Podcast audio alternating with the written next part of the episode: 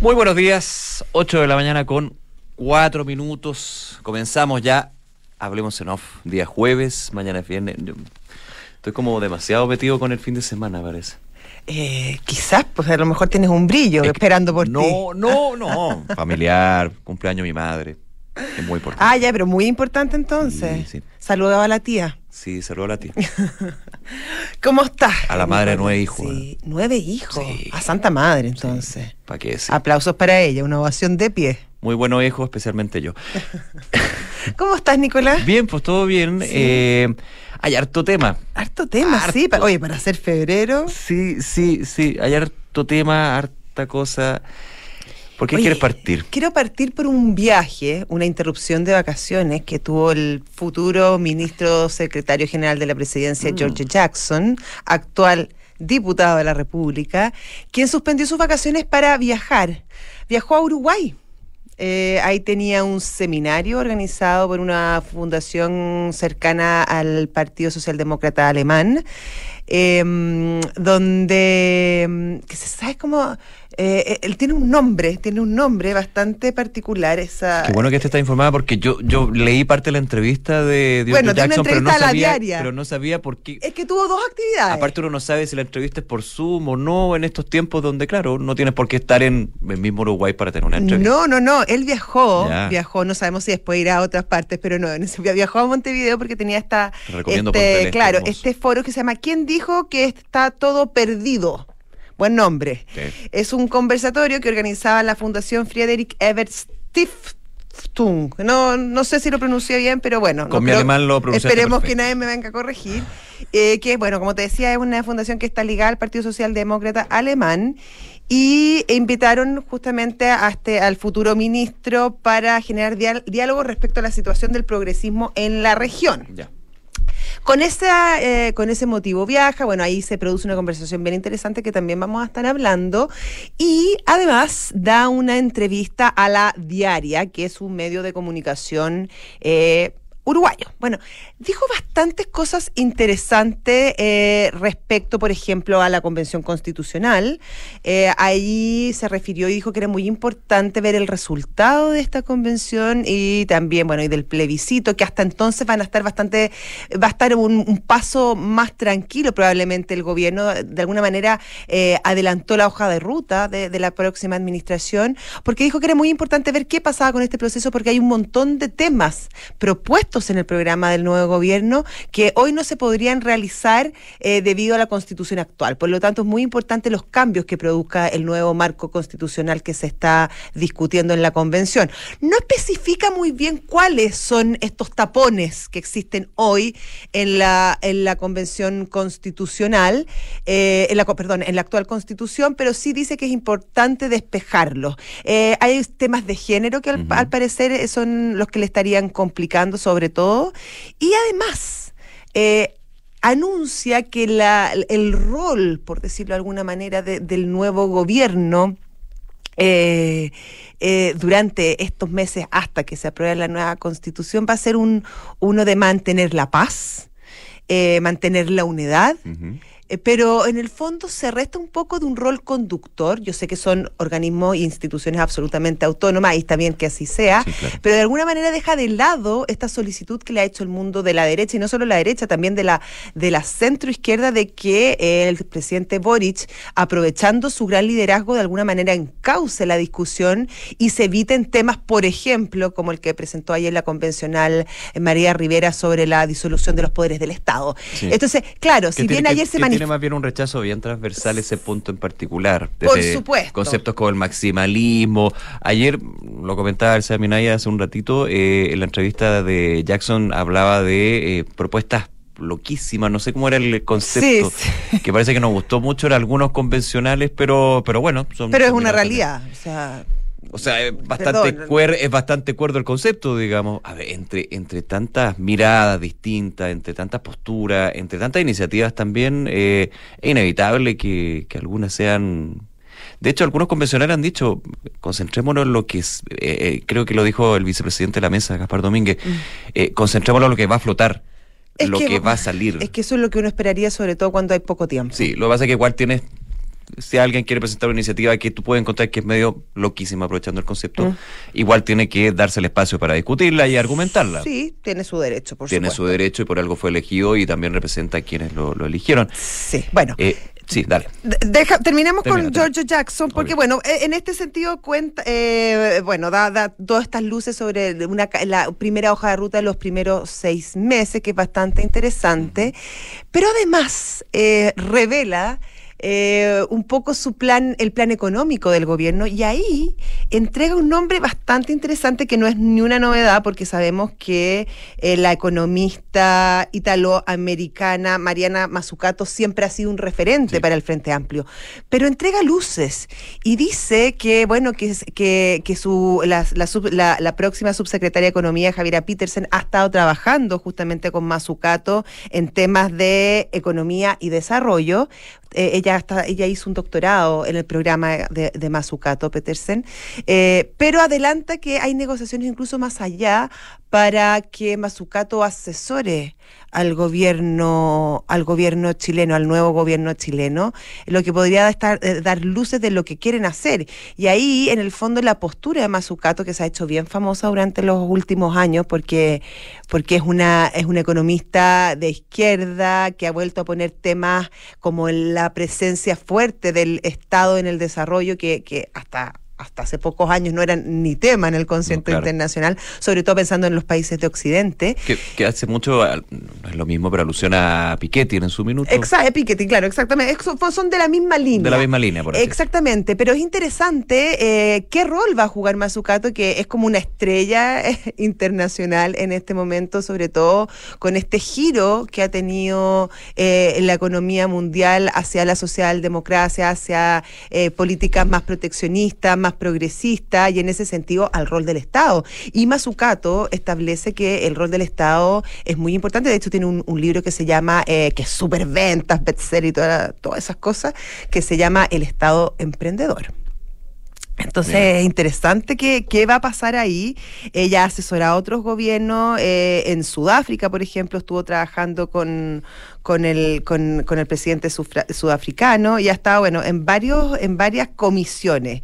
Vamos a ver qué pasa, cuál es finalmente el, el, aporte y si es que se concreta este aporte de Mazucato, pero sin duda eh, todo su trabajo va a tener una fuerte influencia en lo que se vislumbra como la política económica del, eh, del del, del me, comentan acá eh, que, que eh, ciertos economistas que no, no, no consideran a Mazzucato una estrella económica mundial porque también tiene eh, posturas bastante polémicas. Pero efectivamente es una mujer que está haciendo bastante ruido. o sea, es, Un, es un personaje dentro de, de la economía mundial que obviamente, dado que sus posturas son distintas, genera bastante controversia. Piketty partió así. Recuerdo yo hace seis años. No, no, no, no, no sé si será al mismo nivel, digamos, por favor, pero, pero para entender, cuando hay una postura que, especialmente en temas económicos, que, de, que, que es distinta, que, que, tiene una mirada distinta, moderna, nueva, como quieran decirle, claro, puede generar eso. Eh, y, y, solo para cerrar ese punto, José, eh, muchas veces nosotros, en general, nos concentramos en quiénes son los ministros, ministras, subsecretario, subsecretaria, pero el equipo de asesores de las secretarías, de las reparticiones, también es muy importante. Porque, como dice su nombre, asesora. Eh, el, concepto asesor puede ser bien general, pero especialmente en eh, carteras claves como economía, hacienda, interior, hasta relaciones exteriores, creo yo, esas asesorías y la mirada que pone el asesor o asesora y el nombre que llega es súper importante, porque va haciendo esa pega a veces invisible, generalmente invisible.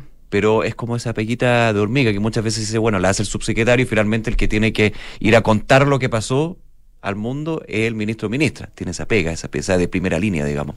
Y son muchas veces los que llevan el día a día. Y es que llevan el día a día. Exactamente. Mm. La, figura del ministro es... Eh, es, es más bien política y, es su rol, por, por lo tanto es el que lleva la relación con, con los partidos, con el Congreso. Con el gran eh, jefe o gran Con el gran jefe, con los gremios, pero el día a día, el, eh, las situaciones administrativas, esas decisiones técnicas que se van tomando, eh, generalmente están en manos de los subsecretarios, que por lo general tienen un, un, un perfil más técnico. Y de ahí también, eh, Nico, y me cambio ahí un poco de tema, eh, los resquemores que han surgido después de conocerse eh, los 39 subsecretarios del que propuso, bueno, que, que nombró el próximo presidente Boric, dado que si bien el, el gabinete causó bastante buena impresión porque era más bien moderado, hay muchos quienes aseguran que, mm, que no es así en el mundo de los subsecretarios, donde los nombres del, por ejemplo, el Partido Comunista o, sectores más, más radicales del Frente Amplio tienen bastante, bastante fuerza, injerencia y preponderancia. Pero yo no me esperaba otra cosa. Lo que pasa es que no, no, me sorprende y, es parte también del trabajo de designación que tiene una coalición que entrante. No, claro, tú podrás desde, desde sectores de quienes van a hacer exposición, en este caso se puede criticar uno u otro nombre por la trayectoria, eh, lo que sucede con la crítica, de hecho se está pidiendo una sesión en la Comisión de Defensa por el caso de quién va a ser el, debe tener el subsecretario de, de Defensa por el tema de Arce, porque estuvo en Arce. o sea, era, él era, era gerente de finanzas en el momento en que, se produjo todo el escándalo financiero, propiamente de, la, de la ex universidad. Pero que de alguna manera se diga, eh, el Frente Amplio como que tomó más fuerza la subsecretaría, bueno, pero sí es bueno, es lo la lógico. colectividad que llega y que llevó a su presidente. Y que, que, fue elegida con, con, con, gran votación por lo demás. Claro, pero efectivamente... Eh, eh, que esperaban. no, que esperaban, por supuesto, pero es un perfil distinto al que conocimos en el, en el gabinete. Y me imagino que ahí también está todo el equilibrio que, que Gabriel Boric quiere dar, de mantener, eh, por un lado, eh, eh, dar señales de, de, moderación, de que las cosas se van a ir haciendo paso a paso, pero por otro, otro lado, que ellos no claudican a su agenda de cambios profundos. Te pongo un ejemplo muy celebrado, ministro de Hacienda Mario Marcel. Algunos sectores del Partido Comunista, por ejemplo, pero ¿qué hace Marcel de ministro de Hacienda? Nuestra agenda transformadora, de cambio, y traen a un Le pusieron epítetos que, bueno, ya, ok, dejémoslo. Y de subsecretaria Claudia Sangüesa. Sí. Fuertemente ligada a el Frente Amplio. Bueno, ella, ella es militante de Revolución Democrática. Militante de Revolución Democrática y con una mirada que uno diría es bastante distinta a la de Mario Marcel bueno, hay que ver el equipo que se forma ahí. Y también de alguna manera, yo estoy hablando solamente de Hacienda, podría hablar de varios más, uno entiende de que ahí se da ese equilibrio entre traer una mirada quizás, no sé si el concepto es moderado en Marcelo. Más independiente. Más independiente de, del ala del Partido Socialista, pero que recordemos no es militante, porque de ser militante cuando llega al Banco Central, pero bueno, ligado obviamente. y toda una historia con la concertación, Comisión Marcel, Dirección de Presupuestos, ¿qué, qué más decir, digamos, del currículum? Y luego con Claudia Sangüesa, economista, que también ha tenido una mirada fuerte y que estuvo muy, muy presente en el comando de Gabriel Boric. O sea, también sí, ella siempre ha sido un referente económico en el mundo del Frente Amplio.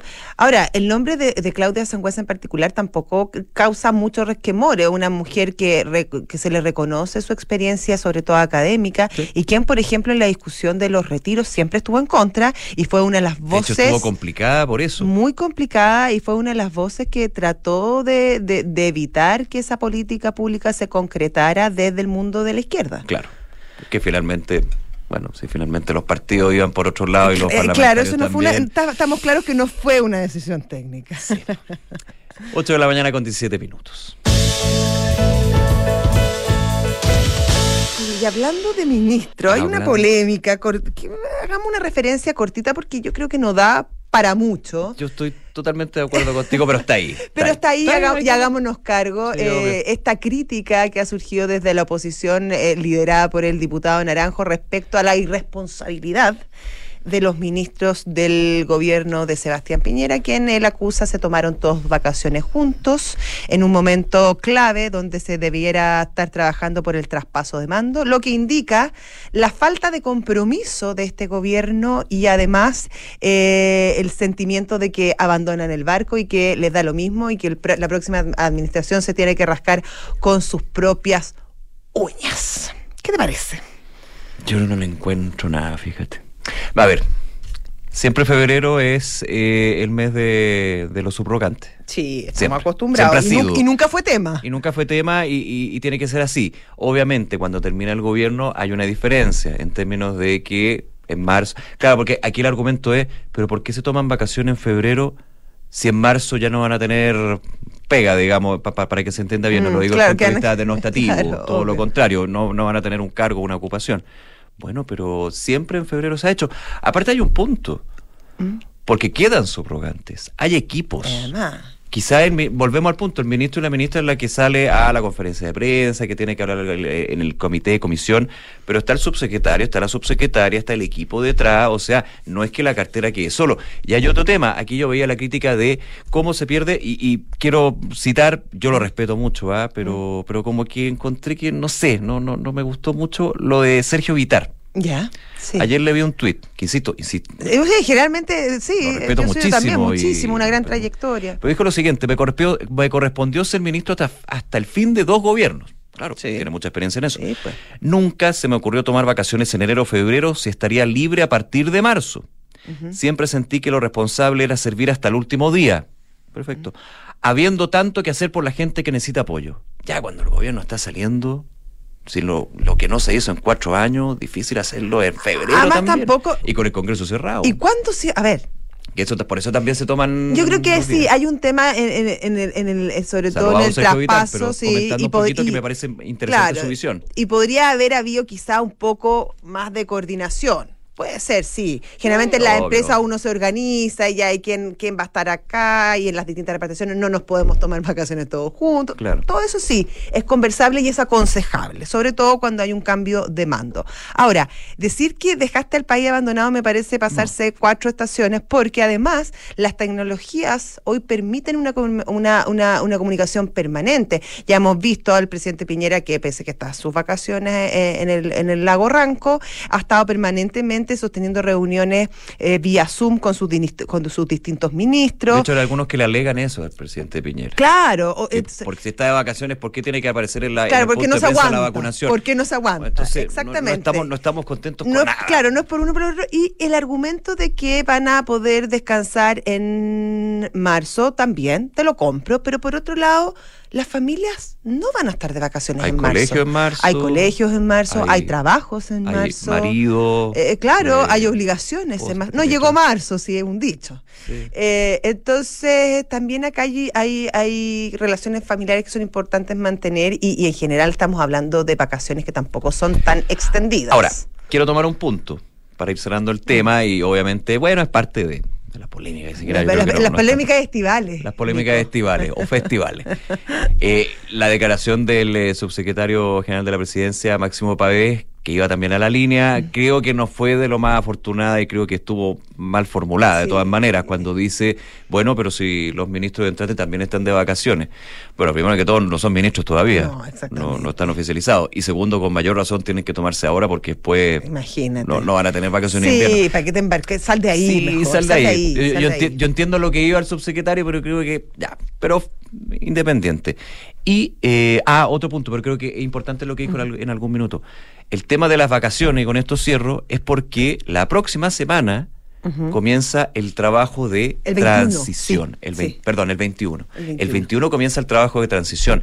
Que estu- estábamos aquí con el subsecretario Gali, aproveché de preguntarle al sí, principio. sí. No es un trabajo para nada fácil, que ya hay una tradición republicana y, un- y una cosa también de hacer la transición ordenada, como siempre se ha dicho, pero eso es una pega más o menos importante. Eh, o sea, más o menos, es bien importante y es bien potente. Decía el subsecretario Pávez de que justamente como se viene ese trabajo de transición, por eso se adelanta un poco las vacaciones y se da esta como fuga masiva, si quieres verlo de esa manera. Claro. Que, como, como tú dices, que, que- que Chile podrá tener problemas, pero no se van a solucionar mágicamente porque Claro, y las no instituciones funcionan también. Tam- Le tengámosle más fe a nuestras instituciones. Confiemos en las instituciones. Sí, exactamente. Es el punto.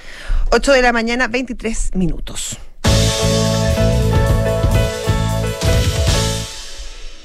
¿Quieres convencionar un rato? Harto que hablar de convencional. A ver. Hay eh, harto que hablar de convención. eh, porque, sí, porque está lo de disolver los poderes del Estado. está lo del Tribunal Constitucional, que es interesante está también. el Tribunal Constitucional.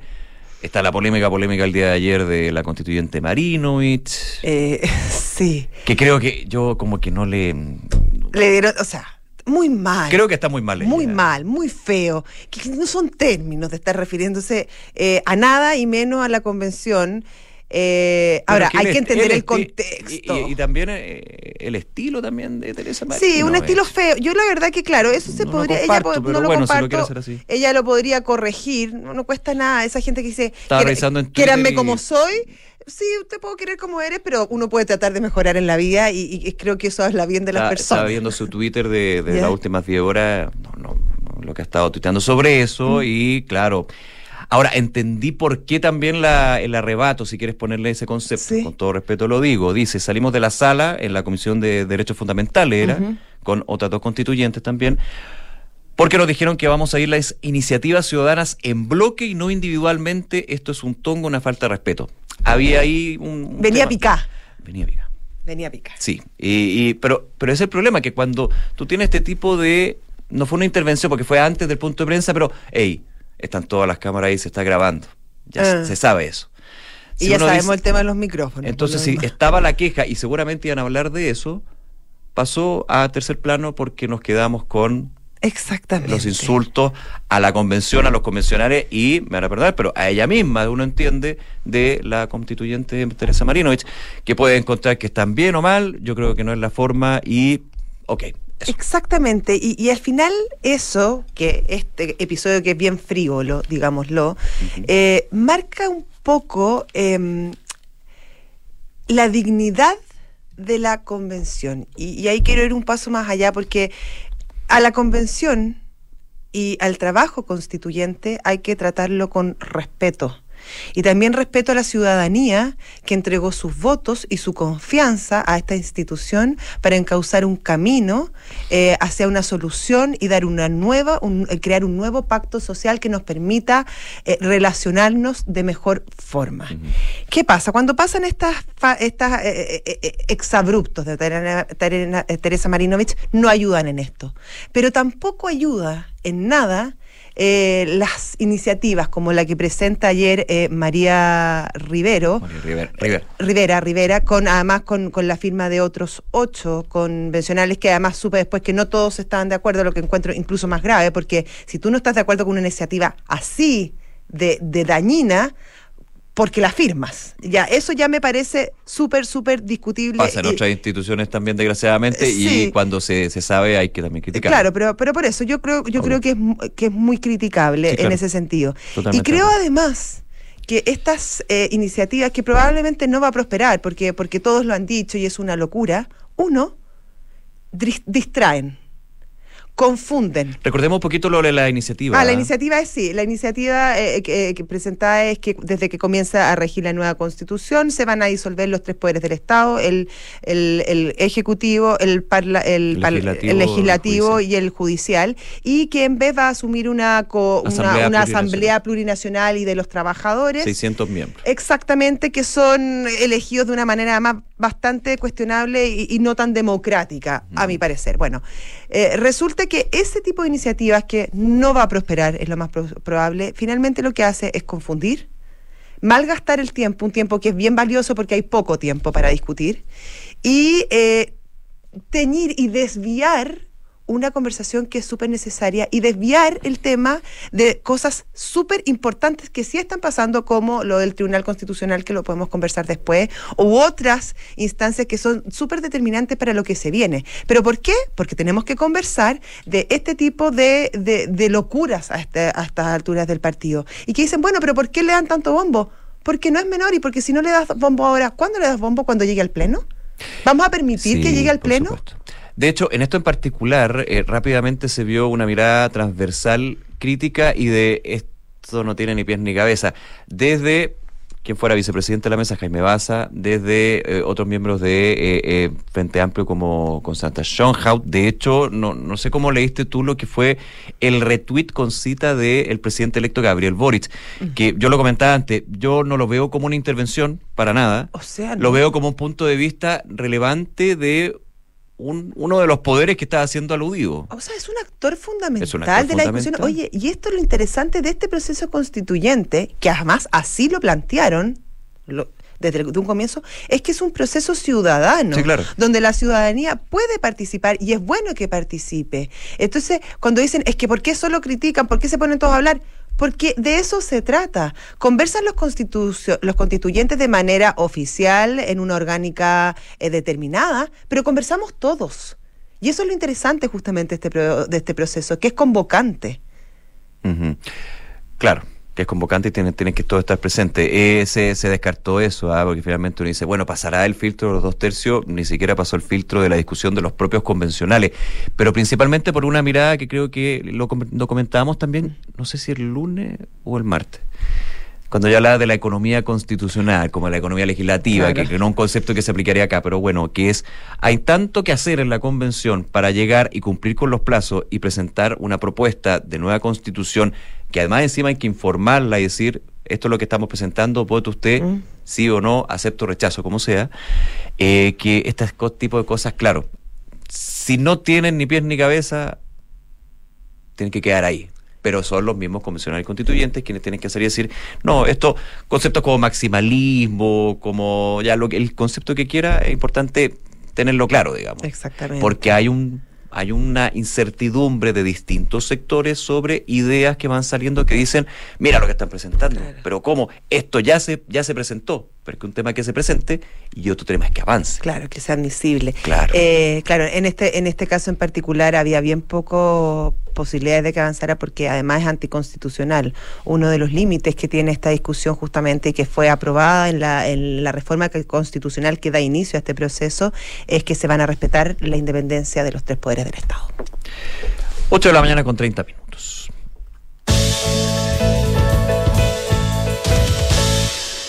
Oye, eh, COVID. Eh, hablemos cortito de, del COVID. Ayer tuvimos eh, malas cifras. Eh, y lo que más preocupa de esas malas cifras, más allá de los casos, hoy día va a subir probablemente. Lo que más complica de, de, eso, de eso, de las cifras que conocimos ayer, sobre todo, más que los casos, porque los casos, bueno, van a seguir siendo altos, es el tema de la positividad, Nicolás, que está, estaba por casi el 20, rozó el 27% y eso habla de una situación muy complicada donde los casos que conocemos probablemente son muchísimos, muchísimos más. Eh, ayer estuvimos conversando con el exministro Jaime Mañalich en nada personal con Sebastián Rivas y nos decía que él tenía bastantes dudas de que estuviéramos en el pic, como lo han dicho ciertas eh, autoridades. Él cree que este alto número lo vamos a seguir viendo por un par de semanas más, sobre todo, y nos hacía el punto mirando los números de la región metropolitana, el impacto que tiene el número... Más del 40%, de, la población. de la población y donde la, de la positividad está muy alta y donde el R efectivo, que es el cuántas personas contaminan efectivamente, sigue al alza. Sí. Eh, eh 23% está más o menos en la positividad. Hace dos meses, yo me acuerdo, diciembre. Una positividad que estaba en un 8, 5. Eh, claro, hay, hay, una mirada optimista, ¿eh? lo comentábamos en algún minuto con, con el Seba Rivas, de que también como hay regiones o lugares predictores de lo que puede ir pasando con este desfase como de dos semanas, de 14 días. Arica y Parinacota han ido bajando. De hecho, fueron, también. Tarapacá fueron las primeras regiones que empezaron a mostrar esto del Omicron que, que se viene fuerte. Eso es una buena señal. También desde la autoridad, que y, está muy bien que así sea, son muy cautos en su, en su proyección. La subsecretaria de Valenzuela, también el ministro de París, de hecho la subsecretaria de Valenzuela dijo, ojo que a partir del 15 de febrero, estamos a 10, podríamos ir viendo ya una tendencia a la baja más sostenida, porque un día que baje no sirve de nada, sabemos cómo funciona esto. Hay que estar muy atento al tema de la red asistencial, porque hemos dicho, a ver, si comparamos 34 mil casos cuando no teníamos vacuna, estaríamos en un escenario ¿Para qué te digo? Pero igualmente había un aumento en las hospitalizaciones. O sea, viste que hoy por primera vez se decretó el aumento de camas críticas desde hace siete meses. O sea, hay una preocupación porque si bien va lento, bastante lento, eh, es como que lo ataja la vacuna. Sí, claro, durante las últimas semanas sí se ha visto un incremento de las camas críticas eh, que complica. O sea, efectivamente la, la, la, la vacuna es vital y ataja y los casos más graves son gente que no tiene su esquema su esquema completo, efectivamente, pero cuando son tantos los contagiados, obviamente aumenta la proporción. Te lo digo yo que la semana pasada agradecí todos los días la vacuna. ¿La vacuna de tu vida te sentiste mal? Muy mal, ¿no? Una gripe. ¿Viste? Así de, así de relevante. estaba cansado y enrabiado, pero. Bueno, claro. Pero, bueno. No es para menos, no es para menos. Pero ¿sabes qué? yo una cosa muy personal, eh, en algunos minutos de, introspección, en mi estado COVID, yo decía, hasta el año pasado, pensando, no sé, primer, no, segundo semestre, segundo semestre del año pasado, no había vacuna, ¿cierto? No. No, había vacuna. Y tú tenías el temor y el miedo de que si te contagiabas, podías terminar entubado. Sí, puede ser el terror. Ahora, ese temor, eh, eh, eh, esa mirada, yo decía, mira, y ahora el temor es que, no sé, pues que este dolor de cuerpo sea más fuerte. Igual siempre hay un, hay, hay un riesgo, digamos, si no lo elimina. Pero qué impresionante ese poder también psicológico que tiene la vacuna para cuando tú estás y te dice, ya, bueno, salgamos de esto, hay que hacer la cuarentena, aislémonos, avisemos los contactos estrechos, pero como que lo otro no, no es tu preocupación de, ay, qué miedo ¿Me entiendes o no? Sí, perfecto, ¿no? O sea, cambió el horizonte de, la amenaza. Eso. Exactamente. Oye, hay otro tema interesante que, mencionaba ayer el exministro Mañalich y decía que la decisión de los países europeos de, volver a la normalidad, entre comillas, eh, no tan entre comillas, bastante, bastante normalidad, es una decisión política. No tiene que ver con una decisión sanitaria porque el COVID sigue siendo una pandemia, el COVID sigue siendo peligroso. Eh, si bien ellos cuentan, están eh, descansando en, el, en la vacunación, que es muy importante, esto es una decisión eh, política y una decisión política que a su juicio Chile no puede tomar todavía. Y mientras la ciudadanía esté dispuesta a aceptar todo este tipo de, mm, de, sacrificios que hay que hacer, hay que aprovecharlo. ¿Por qué? Porque el sistema sanitario de Chile, si bien eh, eh, es bastante avanzado con respecto a la región, no tiene los índices sobre todo de médicos per cápita o de cantidad de hospitales como sí exhibe el mundo desarrollado. Por lo tanto, eh, hay que cuidar el sistema, el sistema sanitario. Y otro punto que hacía, que es importante y que se vincula con, con otro de los temas, es que hay que hacer todos los esfuerzos para que el ingreso a clases en marzo sea lo más normal posible. Por lo tanto, todo lo que podamos hacer durante lo que resta de febrero es vital.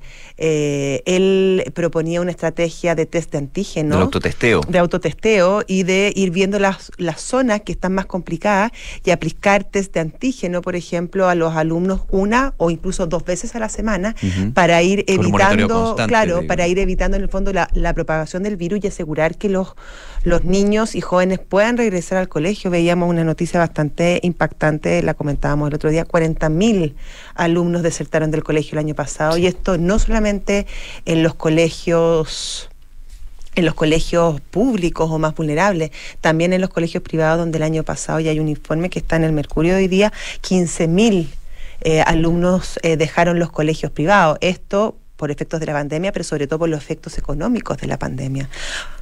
Ahora, hay un tema de disponibilidad de, test, de antígeno. De hecho, si uno va a una farmacia, es difícil encontrar. Súper difícil. Y cuando uno encuentra, lo mejor es comprar desde Y súper caro, además. Y son súper caros. Sobre 20 mil pesos, yo te lo estuve buscando la semana pasada. Yo encontré uno de 10 mil, tuve suerte. Mucha suerte. Sí, mucha suerte tuve. Que es un punto, eh, entiendo que en Europa llegan a 2 dólares, en Estados Unidos y en Estados Unidos te lo dan gratis. En Estados Unidos te lo dan Hay un tema que se podría ir trabajando ahí. Eh, ahora, en este minuto, ¿se puede? Claramente no. No o sea, con 34 mil nuevos casos, con 104 mil o 120 mil casos activos, eh, hablar de la posibilidad de aumentar el número de test de antígeno. Pero mirando hacia marzo y esperando que esto baje, mm. ahí obviamente te da el espacio para empezar a pensar en esa idea, por lo menos que decía el doctor Jaime Mañalit, que sabe. Claro, y aprovechar el tiempo, porque tenemos tiempo para ir preparándonos y, bueno, tenemos un una Cancillería que ha mostrado bastante eficiencia en los contratos, una Senabas que además tiene bastante experiencia en la compra. Entonces, eh, también lo decía el ministro Mañalich, a lo mejor eh, aplicar una compra masiva de estos test a, través de Senabas, que en el fondo procure eh, precios justos para la población. Muy importante eso. 8 de la mañana con 38 minutos. Si recibiste un bono, ahórralo en tu APB o cuenta 2 ya hazlo crecer en AFP Habitat. Habitat, AFP número uno en rentabilidad desde el inicio de los multifondos en todos los fondos. Ya sea por negocios, vacaciones o traslados, arrienda un auto a tu medida con Mita y disfruta tu viaje. Mita Renta Car y Leasing Operativo elige tu destino, nosotros te llevamos. Contrata plan móvil de 250 gigabytes por solo 6.990 pesos mensuales por línea y mantén tu negocio siempre conectado con Movistar Empresas. Incluye Teams y Skype sin costo, redes sociales libres y roaming light. Porque un buen inversionista busca números y no palabras. De 7 hoy por un departamento Santolaya. Protege tu inversión con arriendo garantizado.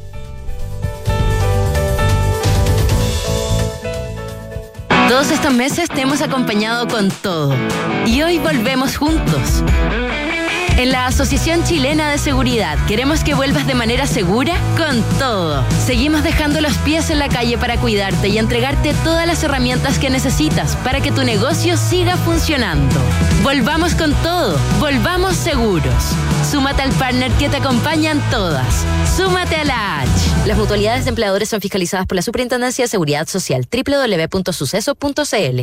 Una nueva experiencia en inversiones, más moderno, más interactivo y con más contenido. Te invitamos a conocer el nuevo sitio web de Banchile Inversiones, que ahora cuenta con una sección exclusiva para aprender de inversiones en fácil, un chat que permite aclarar dudas o guiarte para que puedas invertir, conocer recomendaciones, acceder a conferencias, contenidos exclusivos y mucho más. Conoce más en banchileinversiones.cl. Banchile Inversiones, inversiones digitales para todos. Comunícate con tus clientes con Movistar Empresas. Contrata el plan móvil de 250 gigas por solo 6.990 pesos desde dos líneas al mes para siempre. Incluye Teams y Skype sin costo, más roaming light y redes sociales libres. Transformemos los cambios en oportunidades. ¿Ok?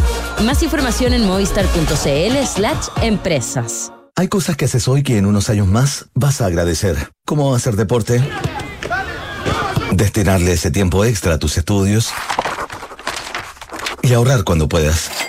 Ahorra para ti, ahorra para tu futuro. Si recibiste un bono, ahórralo en tu APB o cuenta 2 y hazlo crecer en AFP Habitat. Habitat, la AFP número uno en rentabilidad desde el inicio de los multifondos en todos los fondos. Infórmese sobre la rentabilidad de su fondo de pensiones, las comisiones y la calidad de servicio de las AFP en el sitio web de la Superintendencia de Pensiones www.spensiones.cl. En Mita, Rentacar y Leasing Operativo somos mucho más que autos para disfrutar. Somos mucho más que flotas para las industrias que mueven el país. Somos de excelencia y seguridad. Somos innovación y cuidado por el medio ambiente. Además, somos referentes en la movilidad para empresas de norte a sur, como también para las personas que hacen de su vida un constante movimiento. Mita Rentacar. Elige tu destino. Nosotros te llevamos. Visítanos en mita.cl. En Consorcio puedes manejar tranquila con tu seguro de auto. Ir a la pega, con amigos, de acá para allá. Una lata sí quedó botada. Con el seguro de auto Consorcio tengo asistencia 24-7, servicio de grúa y reparación in situ dentro de Chile. ¡Completísimo! En Consorcio tenemos un seguro de auto que no te puedes perder. Conoce nuestros planes y elige el seguro que mejor se adapte a tus necesidades. Contarás con coberturas en caso de robo, daños a tu auto y a terceros. Cotiza y contrata tu seguro 100% online en consorcio.cl. El riesgo es cubierto por Consorcio Seguros Generales. Más información en consorcio punto cl Digitaliza los procesos del área de recursos humanos con Talana, la más completa y robusta plataforma de gestión de personas. Gracias a los módulos de remuneraciones, asistencia y turnos, comunicaciones, firma digital, centro de requerimientos y desarrollo organizacional, Talana ha ayudado a las empresas a reducir sus costos operacionales en más de un 30%. Únete a las miles de empresas que ya han digitalizado su área de recursos humanos. Con Talana, rediseña la forma de trabajar. Conoce más en talana.com. Porque un buen inversionista busca números y no palabras. Decídete hoy por un departamento Santolaya. Unidades con descuento de hasta 17%. Solo 5% de pie. Hasta en 48 meses y cuotas desde solo 95 mil pesos. Te regalamos hasta 24 dividendos para comprar con solo el 10% de pie. Arriendo garantizado para inversionistas. Santolaya. Más de 30 años de experiencia para multiplicar tu inversión. Consulta condiciones en santolaya.cl. Santolaya Constructora Inmobiliaria. Números, no palabras. Mi amor, tenemos que instalar una alarma ya. ¿Por qué? Porque anoche entraron a robar a la vecina de enfrente mientras dormía. Chuta. Oye, ¿y están bien? eh? Sí, si no se Ah. despertaron, menos mal. No quiero ni imaginar qué hubiera pasado si se despiertan. Protege lo que más te importa con Alarmas Verisur. Tu hogar monitoreado las 24 horas del día. Llama al 600-385-0003 o calcula online en verisur.cl. Activa Verisur. Activa tu tranquilidad.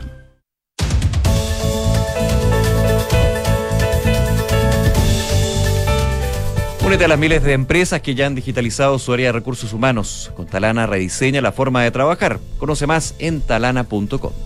En la Asociación Chilena de Seguridad siguen dejando los pies en la calle para cuidarte y entregarte todas las herramientas para que tu negocio siga funcionando. Volvamos con todo, volvamos seguros, súmate a la H. En Consorcio quieren que manejes tranquilo, por eso, con tu seguro de auto Consorcio cuentas con asistencia 24-7, esté donde estés. Además, estarás protegido ante robos y daños a terceros, porque estamos contigo en tus pequeños y grandes proyectos. Cotízalo ahora, conoce más en consorcio.cl. Una aplicación que te permite hacer todas tus operaciones 100% online y en cualquier momento. Descarga hoy la aplicación Mi Inversión de Banchile Inversiones. Inversiones digitales para todos. 8 de la mañana con 44 minutos, estamos en Hablemos en Off y vamos a conversar de un tema que teníamos ayer, José, estuve analizando, pero queremos tener a alguien que, Que sepa. que sepa. De verdad. No aquí el par de, De opinólogo. tirando líneas y proyecciones. Don Guillermo Larraín, ¿cómo está usted? Muy buenas tardes, muy buenas tardes, muy buenos días, gracias por días. Acompañarnos. Hola Guillermo, ¿cómo estás? Hasta, hasta, Hola, hasta, se- hasta Hola, se me infló, ¿cómo hola? ¿qué tal? Se, se me infló el, el reloj ya a esta altura.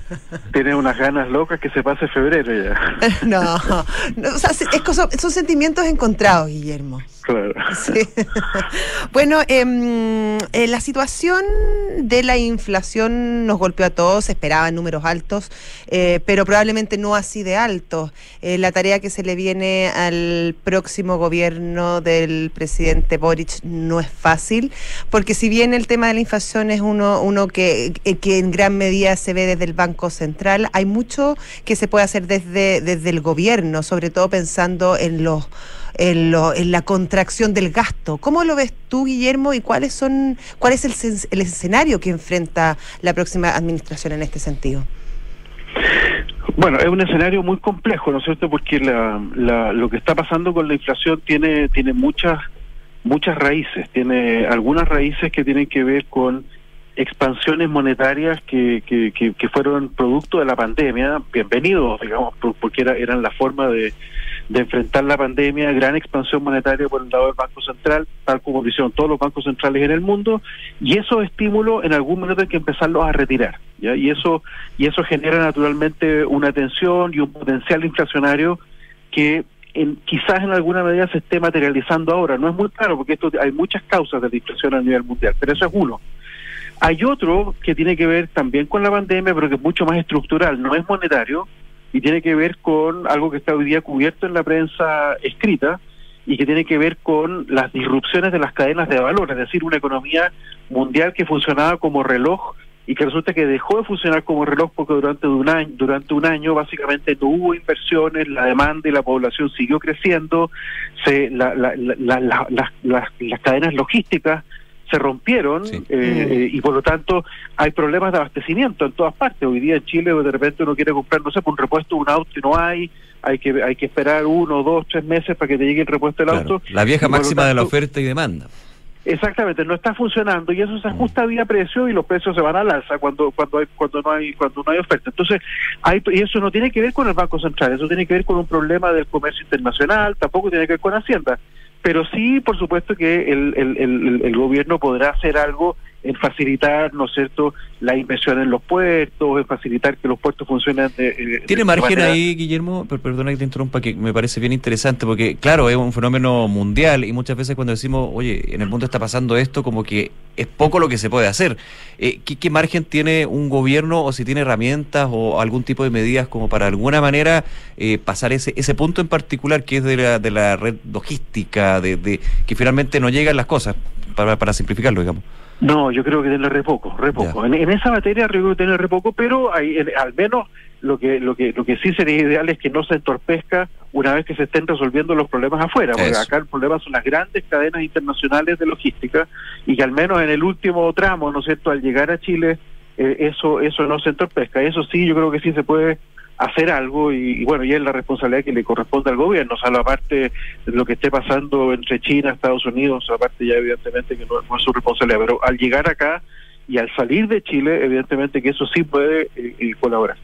Ahora, y hay otras cosas, por ejemplo, eh, todo lo que fue lo- los retiros de fondos de pensiones, que estuve viendo los números ahora antes de, la, de conversar con ustedes, una buena parte de, de todo eso todavía está está depositado. O sea, la- las cifras del Banco Central todavía muestra que hay una cantidad muy grande de esos recursos que o están depositados o se utilizaron para pagar para pagar deuda.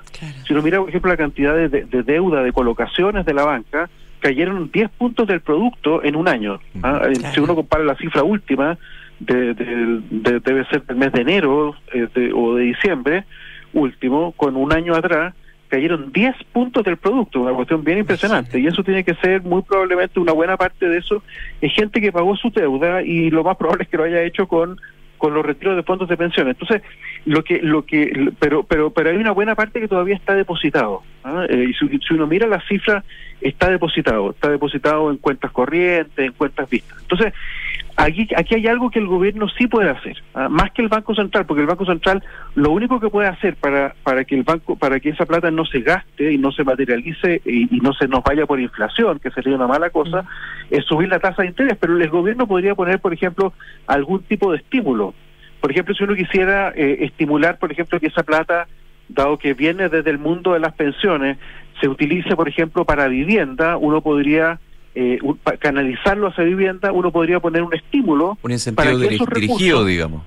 dirigirlo hacia, hacia por ejemplo, el mundo de la vivienda y entonces dar una especie de eh, subsidio, eh, eh, una especie como de matching fund, ¿no es cierto? Si tú pones tu plata, yo pongo yo pongo otro tanto y así... eh, Es la lógica del. IFE laboral, por ejemplo.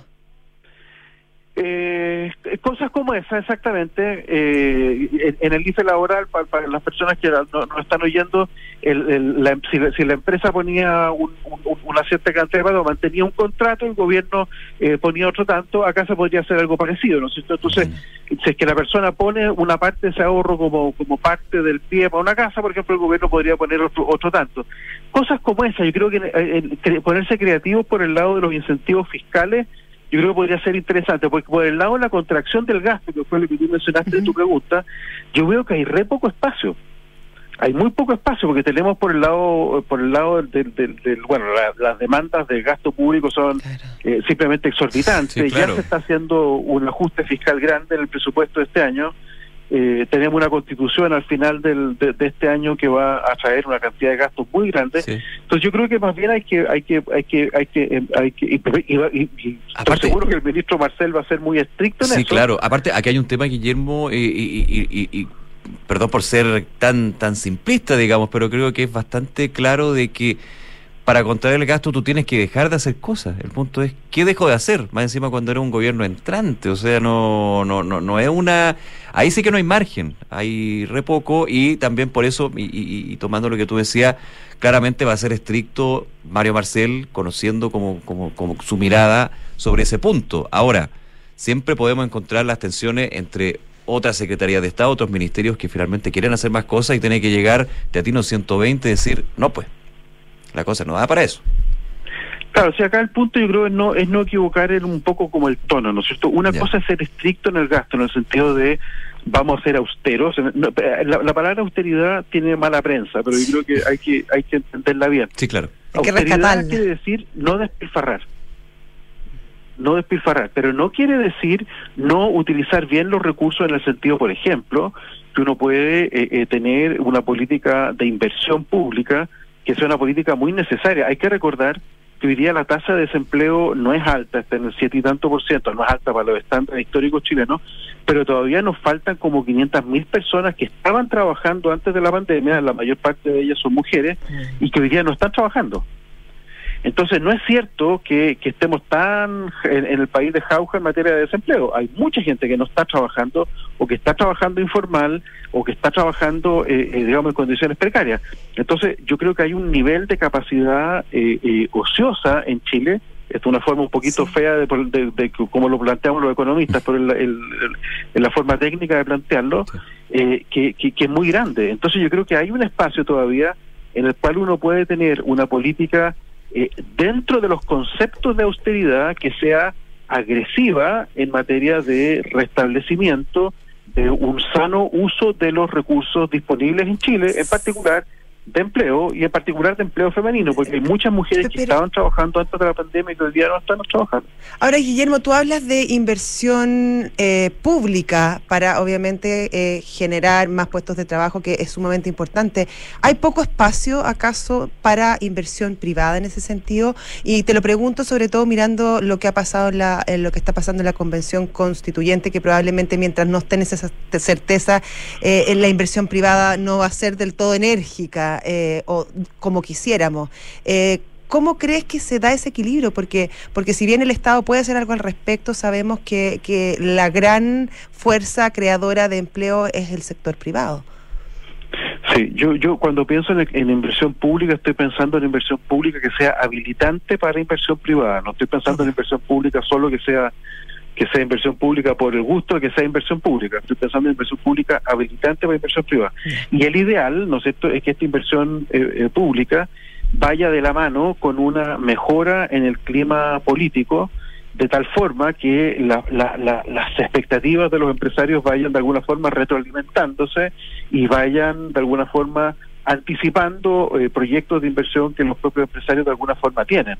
Hoy día lo que estamos viendo eh, es que hay un, eh, hay un crecimiento que es un poco más alto que lo que se veía hace algún tiempo atrás. Todavía no se nota mucho en la cifra, pero ustedes ya vieron al ministro de Hacienda hace un par de semanas atrás, el ministro Cerda, eh, hablando de que ya el crecimiento se va a estar, se va a estar acelerando. Hay algunos algunos bancos chilenos que están hablando de un crecimiento hasta del 4% este año. O sea, Pasar del 2 este al 4, del 1,8. Sí, sí, claro, sí. Hay, hay, gente que está hablando ya casi del 4. O sea, este año vamos a tener un crecimiento que no va a ser nada malo, pero, eh, pero es un crecimiento que está muy marcado por el consumo, y por la inversión, pero es un tipo de inversión que no es una buena inversión en el sentido que no es, no una inversión que esté generando crecimiento de largo plazo, es una inversión muy basada en lo inmobiliario, que es una inversión que, es una inversión que genera empleo. Como muy estacional, podríamos decir es muy claro porque se, genera empleo en la construcción durante el periodo en que se construye el edificio. Por vez que se construye el edificio ya no hay nada que hacer. Claro. Entonces, no es, una, no es un empleo de largo plazo. Nosotros necesitamos que se, que se genere actividad económica de largo plazo. Necesitamos nuevas empresas, nuevas fábricas que generen actividad permanente. El, edificio es lo que lo que produce el edificio mientras se construye y después se acaba.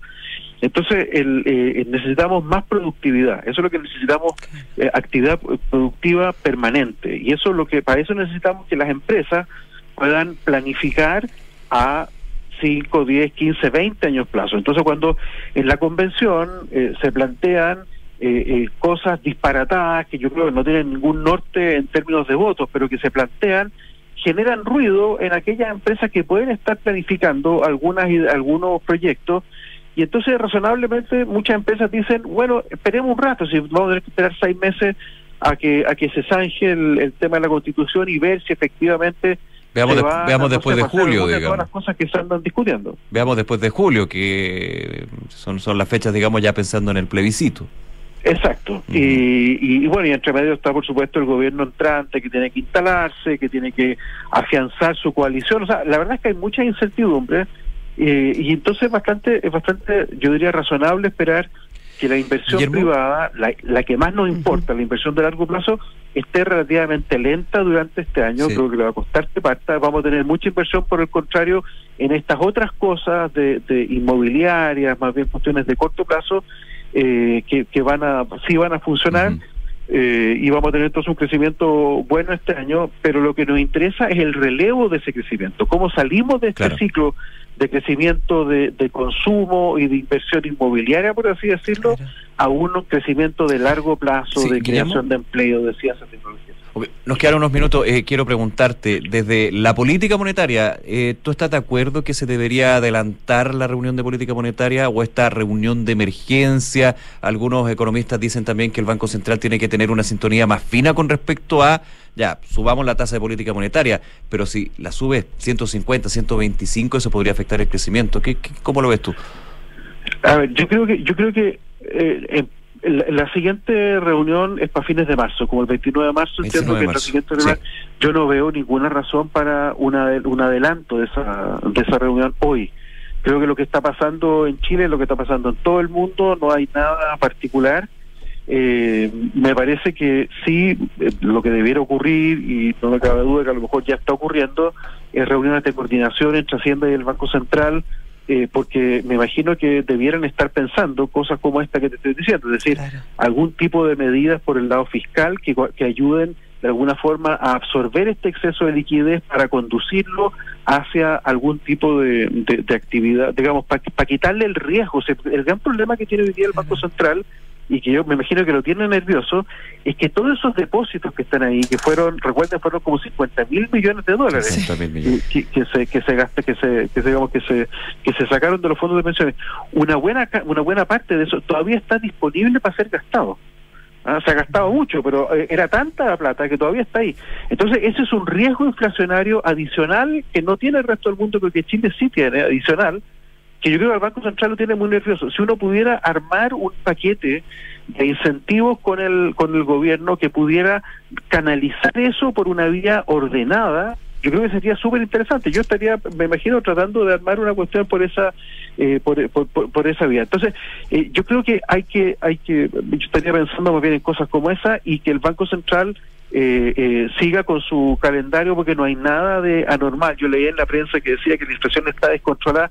No, la inflación está subiendo, como está subiendo en todas partes del mundo. En Europa están en su nivel más alto de inflación desde hace muchos años. Muy, en, Alemania, yo creo que en Alemania el nivel de inflación es la más alta después de la posguerra. Entonces, la verdad es que no es un, no es un, eh, en todas partes del mundo es alta, pero, pero en ese sentido eh, yo creo que hay que, hay que tomarlo con, con sangre fría y el Banco Central sabe eh, o ha mostrado, ¿no es cierto?, los últimos, las últimas tres décadas que se sabe manejar con sangre fría. Yo creo que hay que mantener la sangre fría eh, y no que no hacer que cunda el pánico ¿ah? Eh, en estas condiciones. El Banco Central tiene que colaborar en eso también. Guillermo Larraín, economista, profesor de la Facultad de Economía y Negocios de la Universidad de Chile. Muchísimas gracias por esta conversación. Muchas gracias, Josefina y Adrián Nicolás. Que tengan Gracias, un muy buen, eh, muy buen mes de febrero. Hasta Un luego. abrazo, gracias, que te vaya bien.